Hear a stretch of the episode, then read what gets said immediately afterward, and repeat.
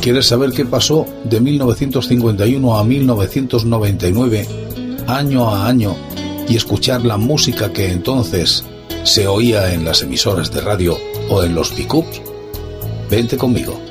Te invito a que lo hagas en este espacio que he dado en denominar el agujero de la oreja. Y comenzamos con el año 1971, año que pasé entero en Lorca haciendo el servicio militar. Bueno, entre Lorca y Cartagena cuando me rompí un pie y me enviaron al hospital de Marina. Pero mientras había alguien que triunfaba en la radio. Comenzaba a participar en los programas deportivos. Estoy hablando de José María García, el butanito, que comienza su participación en la radio. Maestro de las ondas, su estilo directo y sin censura basado en la investigación y la denuncia, marco escuela en el periodismo deportivo. Chupoteros, estómagos agradecidos, abrazafaroras, son algunos de los muchos latiguillos que hizo famosos y que muchos recuerdan. José María García, gracias por estar aquí, bienvenido y por volver a la cadena COPE. Muchísimas gracias y mi agradecimiento es vosotros porque esta es una casa que durante muchos José María García Pérez, nacido en Madrid el 13 de noviembre de 1944, periodista deportivo español, estrella de la radio, colaboró con el grupo Z en diversas publicaciones, entre ellas el periódico de Madrid y el semanario Interview. Es también autor de tres libros, Comedia Urtain, 1972, El bisturí de José María García, 1974 y La corrupción en el deporte español, 1979. Está casado y tiene dos hijos. Eh, un pectac y acabo de estar con... Aunque madrileño de nacimiento, en numerosas ocasiones se ha confesado asturiano de adopción por sus fuertes vínculos con esa tierra. Eh, José María Fernández Rañada. Tras estudiar periodismo, se inició profesionalmente en Radio España con el programa Nosotros los Jóvenes. Más adelante pasó por Radio Madrid y Radio Popular y en prensa escrita por el diario Pueblo. ¿A qué has dedicado este tiempo alejado de la radio? Pues he dedicado el tiempo fundamentalmente las mañanas a hacer deporte.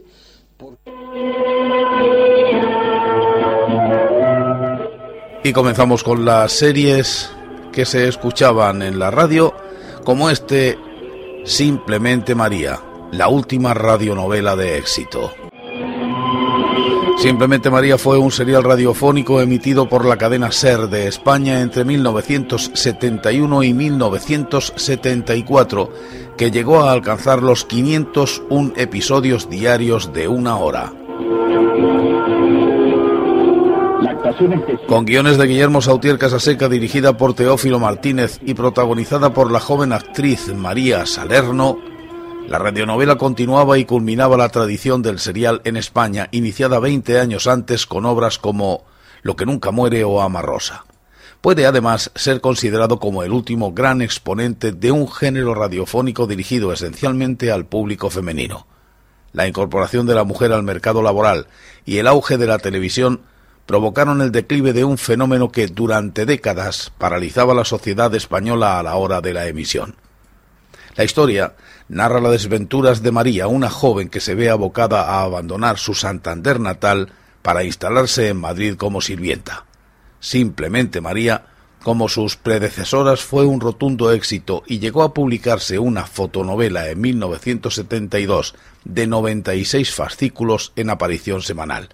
En 1972 se rodó también una versión para el cine dirigida por Enzo Belomo. Y nos vamos a la televisión. Comienzan a estrenarse series y documentales.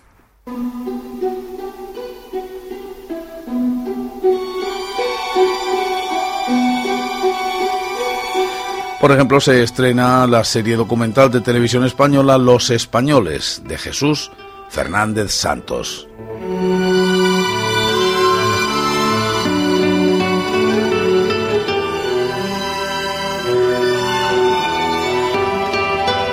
También Ritos y Geografía del Cante de Mario Gómez y Pedro Turbica.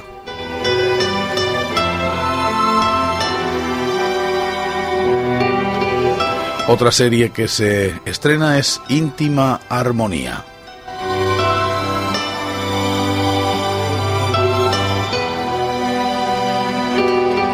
Y con guion de Antonio Gala una serie que se llamó Si las piedras hablaran.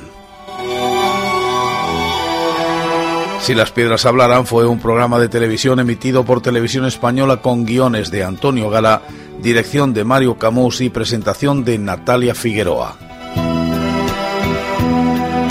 Tras una breve presentación de Figueroa, el programa que contó con la colaboración del Patrimonio Nacional realiza un recorrido por los más importantes escenarios históricos de España, siendo las imágenes acompañadas por la lectura en off de los textos de gala en las voces de los actores Matilde Conesa y Rafael de Penagos. El espacio no contaba ni con actores que recreasen los momentos históricos narrados, de ahí que el autor se refiriese a ella como una serie sin barbas.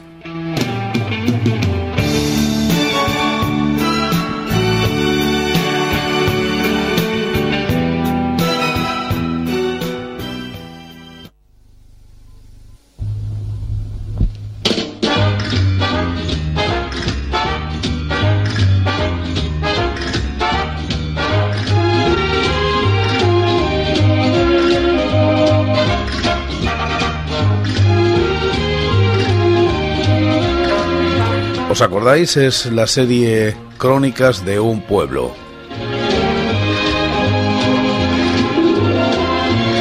El director fue Antonio Mercero, Julio Col, Antonio Jiménez Rico, Miguel Yuch y Miguel Picazo, es decir, los directores. El guion también compartido Antonio Mercero, Juan Alarcón Benito y Juan Farías. La fotografía de Francisco Sánchez. El reparto Emilio Rodríguez, Francisco Vidal, Fernando Cebrián, Jesús Guzmán, Antonio P. Costafreda, María Nevado, Rafael Hernández. Fue una comedia, cine familiar. Comedia familiar donde en las crónicas de un pueblo se rodó en el pueblo madrileño Santorcaz. Su argumento, la vida cotidiana de un pueblo, el cartero, el cura, el alcalde, el maestro, la guardia civil, la boticaria son algunos de los personajes que representaban las fuerzas vivas oficiales de aquellos años. También destacaba la figura de El Forastero, un personaje tal vez misterioso del que pensaban que podía alterar el orden y la tranquilidad cotidiana del pueblo. A través de ellos nos mostrarán cómo es la vida en comunidad con los problemas derivados y sus valores, por supuesto, los imperantes durante esa época anterior a la democracia. Fue un gran éxito durante los tres años que estuvo en antena.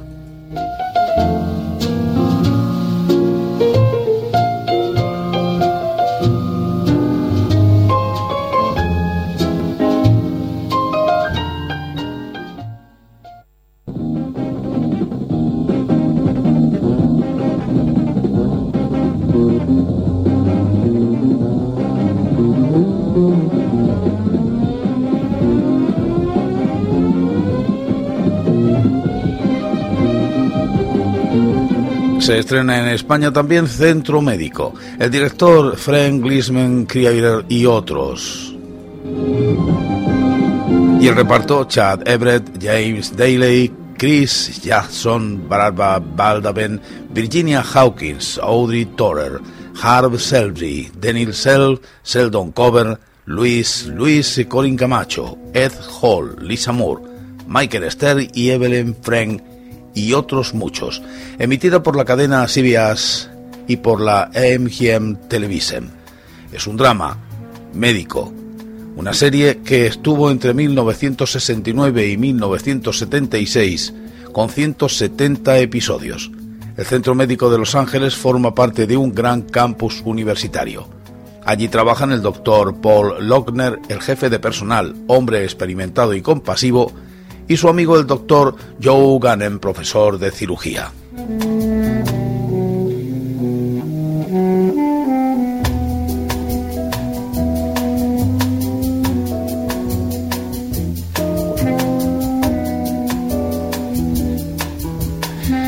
Y también se estrena la serie Los dos mosqueteros. Los dos mosqueteros, alias Smith Jones, un western de 50 episodios cuyos intérpretes principales fueron Ben Murphy y Pete Duell. El título del primer episodio, Smith and Jones. Dirigida por Jean Levet. El gobernador ofrece la amnistía a dos forajidos a cambio de ayudar a capturar y entregar a la ley a una banda de forajidos. Aceptan, pero se dan cuenta pronto de que dicha amnistía les traerá, en vez de más libertad, más ataduras de las que están dispuestos a soportar.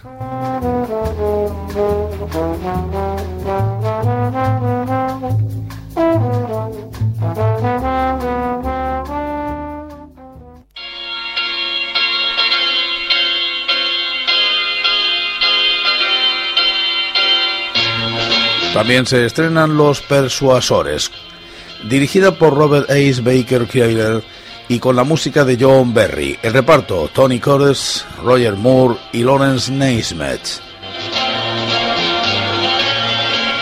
La productora Incorporated Television ATC y Television Reporters International Tribune. Es una serie de acción, en comedia. Sinclair un hombre de familia noble y exquisitos modales, prototipo de la elegancia inglesa, se ve obligado a formar equipo con Wilde, prototipo del hombre que se ha hecho a sí mismo, un hombre que, nacido y criado en las calles del Bronx neoyorquino, ha llegado a ser un magnate del petróleo.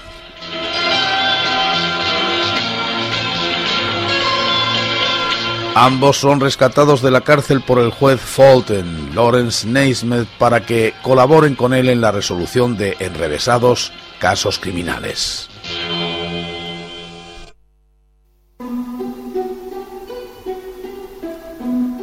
Y Los Tres Mosqueteros, con Sancho Gracia.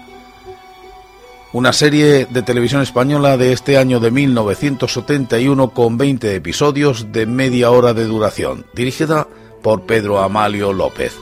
Los intérpretes principales, Sancho Gracia, Víctor Valverde, Joaquín Cardona, Ernesto Aura, Maite Blasco, Mónica Randall, Elisa Ramírez, Ramón Corroto, Félix Navarro, Francisco Piquer y Alejandro Ulloa.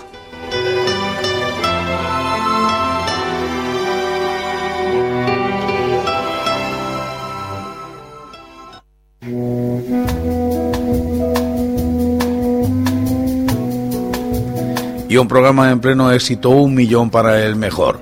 Fue un concurso español estrenado el 8 de enero de 1968 en televisión española y que se mantuvo en pantalla durante ah, varios años hasta 1969, aunque luego cambió con otro título pero con el mismo formato. En los años 60, el premio máximo que ofrecía el programa Un Millón de Pesetas causó un gran revuelo en la sociedad española. El conductor de la primera etapa del concurso fue Joaquín Prat, conocido por sus anteriores trabajos en la radio, pero sin presencia destacada en la televisión hasta la emisión de este programa. Un año más tarde fue sustituido por José Luis Pecker. El ganador de la final del concurso, que tenía como objetivo otorgar definitivamente un millón de pesetas a alguno de los concursantes que obtuvieran al menos 500.000 pesetas en la fase de participación individual fue el catalán licenciado en Ciencias Físicas Javier Mateu. En una época en la que solamente existían dos canales de televisión en España, todo lo que se emitía por la pequeña pantalla provocaba una enorme repercusión en el país, y algunos de los concursantes que participaron en este concurso alcanzaron también la fama a nivel internacional.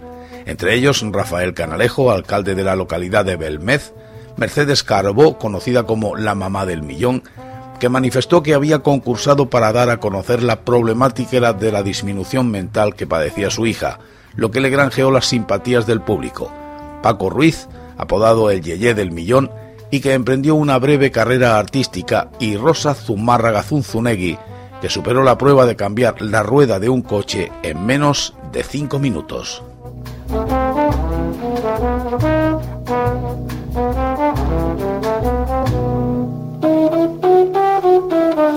Mañana seguiremos con la música que sonaba en el año 1971. Repito, yo la escuchaba junto con las cornetas y los tambores y descrestando montes en las sierras lorquinas.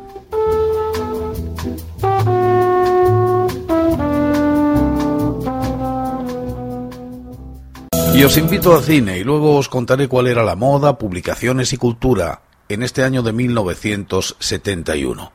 De todo un poco, pero recordaremos y aprenderemos. O simplemente escucharemos acompañados de música.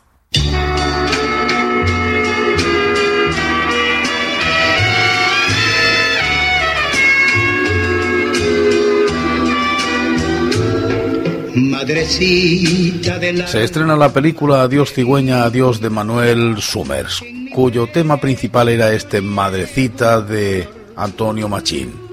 No te importa el color que ya tenga. Dirigida por Manuel Summers con guion del propio Manuel y Antonio de Lara. La música de Antonio Pérez Olea y la fotografía de Luis Cuadrado. El reparto estaba encabezado por María Isabel Álvarez, Francisco Villa, con Mercedes Boque y Alfredo Santa Cruz. La productora Calendar Films Internacional Sociedad Anónima e Impala Sociedad Anónima. Era una película de drama, de adolescencia. Cuenta la historia de un grupo de adolescentes sin la menor educación sexual que forman la típica pandilla. A uno de ellos le gusta una chica del barrio que estudia en un colegio vecino, que también tiene su pandilla de amigas. Durante una excursión que hacen juntos los dos colegios, los dos chicos pueden verse a solas y ella se queda embarazada. Por miedo a sus padres, ella no cuenta en casa lo que le ha pasado y será su novio y ambas pandillas, la de él y la de ella, quienes tomen cartas en el asunto preparando el nacimiento del niño un enorme éxito de taquilla en su momento. Adiós, cigüeña, adiós, estuvo más de un año en cartel y el film se emparenta directamente con la primera historia de las dos que contaba del rosa al amarillo, debut de Summer como director. Con un tipo con pinta de gaster que se llama Lucas. No me extraña. A mí me ha hecho cucamonas. Un señor extranjero en camiseta y calzoncillos. No me gusta. Se estrena la película La Garbanza Negra, que en paz descanse con Tip y Cole. La dirección de Luis María Delgado y el guion de José Luis Cole, música de Adolfo Whiteman. La fotografía de Raúl Artigot, el reparto Luis Sánchez Polac, María José Román, José Luis Cole, Esperanza Roy, Fernando Sánchez Polac, Luis Sánchez Polac, Antonio Mercero y Manuel Ruiz Castillo. Doña Odulia Pejerto, garbanza negra de una familia de acrisoladas costumbres, acaba de fallecer, legando su fortuna a un cabaret, una residencia de señoritas denominada Los Ligues y otros negocios, a dos empleados de una acreditada funeraria llamados Nepo y Pío, que resultan ser hijos de la garbanza, aunque de padres distintos y absolutamente desconocidos. Y se estrena la película Love Story en el Palacio de la Música de Madrid. El director es Arthur Hiller y el guion de Eric Siegel, la música de Francis Lay y la fotografía de Dick Kratina. Ali McGraw, Ryan O'Neill, Ray Millen, John Marley, Russell Knipe, Catherine Balfour y Tommy Lee Jones completan el reparto de esta preciosa película. Producida por la Paramount Pictures. En 1970 obtuvo el Oscar a la mejor banda sonora original y siete nominaciones. En 1970, Globos de Oro, mejor película como drama. Podríamos encuadrarla dentro de un drama romántico, melodrama, drama romántico, colegios y universidad, enfermedad es la historia de amor de dos universitarios de Harvard que pertenecen a clases sociales muy distintas. Él, Oliver Barrett Ford, Ryan O'Neill, es hijo de un poderoso banquero mientras que el padre de Jenny, Ali McGraw, es un humilde emigrante italiano. A pesar de ello se enamoran, pero una enfermedad los enfrentará a algo mucho más grave que sus diferencias sociales.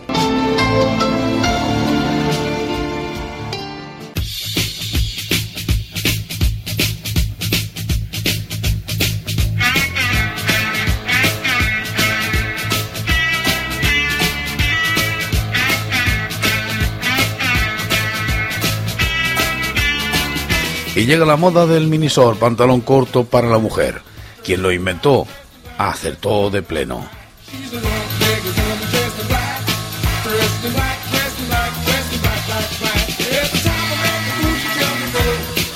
Esta canción dedicada precisamente a las piernas de la mujer es de Mongo Jerry.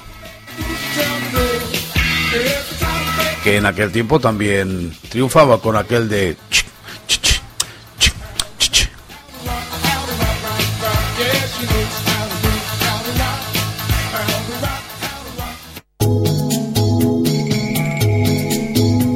Carrillo dibuja algunos episodios de Rex de los mares del sur para los extras de verano de Tío Vivo y del DDT. A finales de los 60 Carrillo puede volver a dibujar series de aventuras con guiones propios tanto para Bruguera como para otras editoriales. Dog Foran el africano en el 68, Sambur en el 69 y El tiburón en el 70. Para Gaceta Junior, Rex de los Mares del Sur en 1971, El Javanés también en 1971, Gora Gopal en 1972 y Mares de China en el 76. También adapta novelas clásicas de aventuras para la serie Joyas Literarias Juveniles de Bruguera entre 1971 y 1974.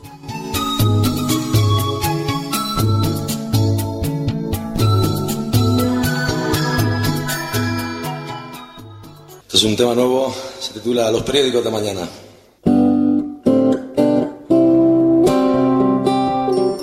Con este tema de los murcianos M-Clan, los periódicos de mañana, vamos a ver qué pasó con la revista Triunfo y con la multa que se le impuso al director del diario Madrid.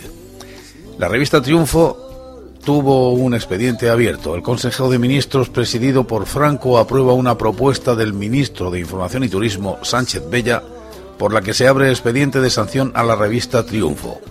La resolución supone el cierre de la revista durante un periodo no inferior a cuatro meses y la aplicación de una fuerte multa. Y otra multa, esta de 250.000 pesetas del año 71 al director del diario Madrid por un artículo titulado Ni gobierno ni oposición. Salió el 8 de febrero de 1971, aquí y ahora, de Juan Ruiz en la columna Derecho y Vida Real.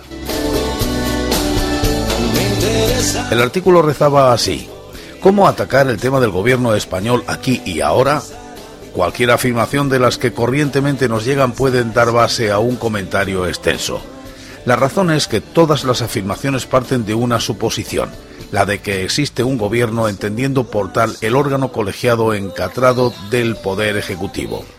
No hay colores, la oposición y vida real son los títulos de los apartados. Un dibujo de Chumichúmez en el que se ve el edificio de la bolsa con una mano que con unos hilos lo controla y un grupo de gente que lo contempla. Y Pablo Neruda gana el Nobel por 20 poemas de amor y una canción desesperada. 20 poemas de amor y una canción desesperada es uno de los más célebres libros del poeta chileno Pablo Neruda.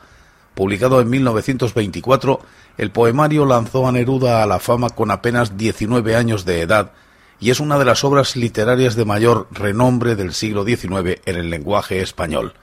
El libro pertenece a la época de juventud del poeta, ya que fue escrito y publicado cuando no contaba aún con veinte años. Su origen es explicado como una evolución consciente de su poética que trata de salirse de los moldes del posmodernismo que dominaban sus primeras composiciones y su primer libro, Crepusculario. La obra está compuesta de 21 poemas de temática amorosa. A excepción del poema final, la canción desesperada, los poemas no tienen título, tal vez buscando dar una mayor unidad al libro y apelar a un mayor esfuerzo del lector en su interpretación. Aunque el poemario esté basado en experiencias amorosas reales del joven Neruda, es un libro de amor que no se dirige a una sola amante. El poeta ha mezclado en sus versos las características físicas de varias mujeres reales de su primera juventud para crear una imagen de la amada y real que no corresponde a ninguna de ellas en concreto, sino que representa una idea del objeto de su amor puramente poética. Yo he puesto el, poeta, el poema perdón, número 8 de Pablo Neruda que en su momento declamé.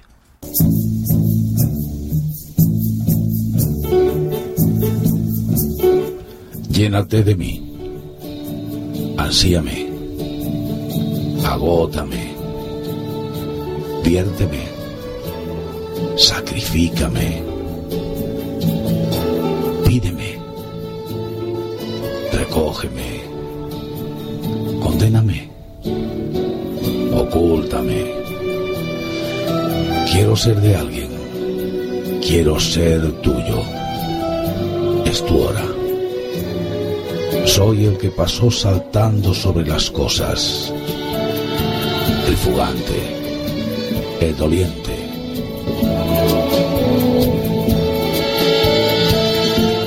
Pero siento tu hora. La hora de que mi vida gotee sobre tu alma. La hora de las ternuras que no derramé nunca. La hora de los silencios que no tienen palabras. Tu hora, alba de sangre que me nutrió de angustias. Tu hora, medianoche que me fue solitaria. Libértame de mí. Quiero salir de mi alma. Yo soy esto que gime, esto que arde, esto que sufre.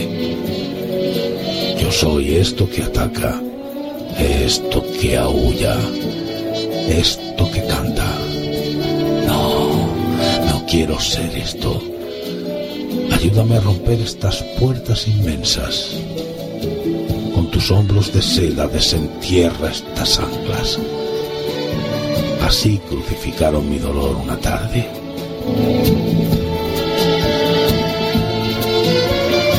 Quiero no tener límites y alzarme hacia aquel astro. Mi corazón no debe callar hoy o mañana.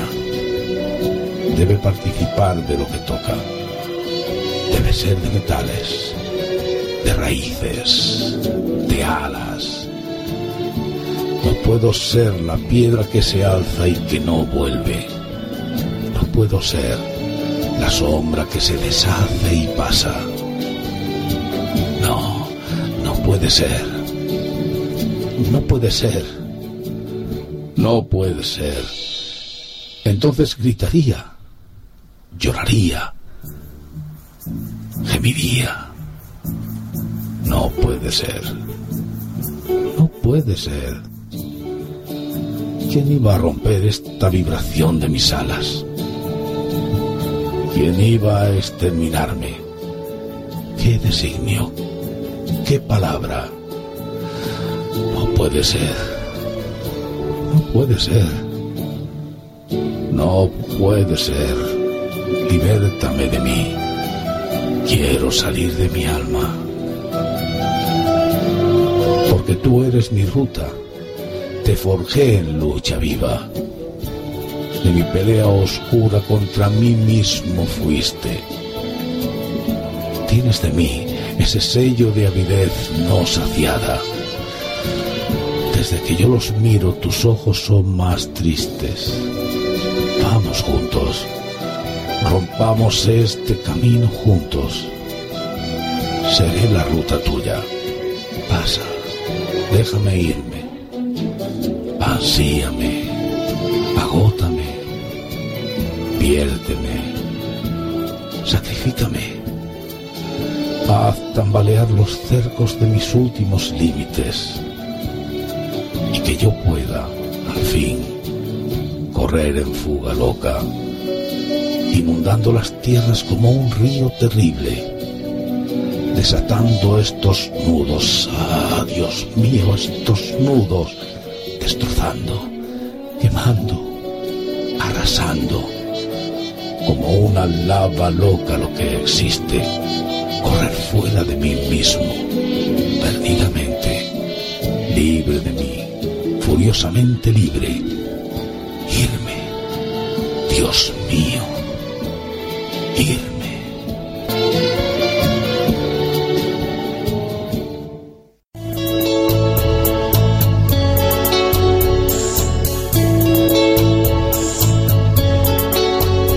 ¿Quieres saber qué pasó de 1951 a 1999, año a año, y escuchar la música que entonces se oía en las emisoras de radio o en los pickups? Vente conmigo. Te invito a que lo hagas en este espacio que he dado en denominar el agujero de la oreja.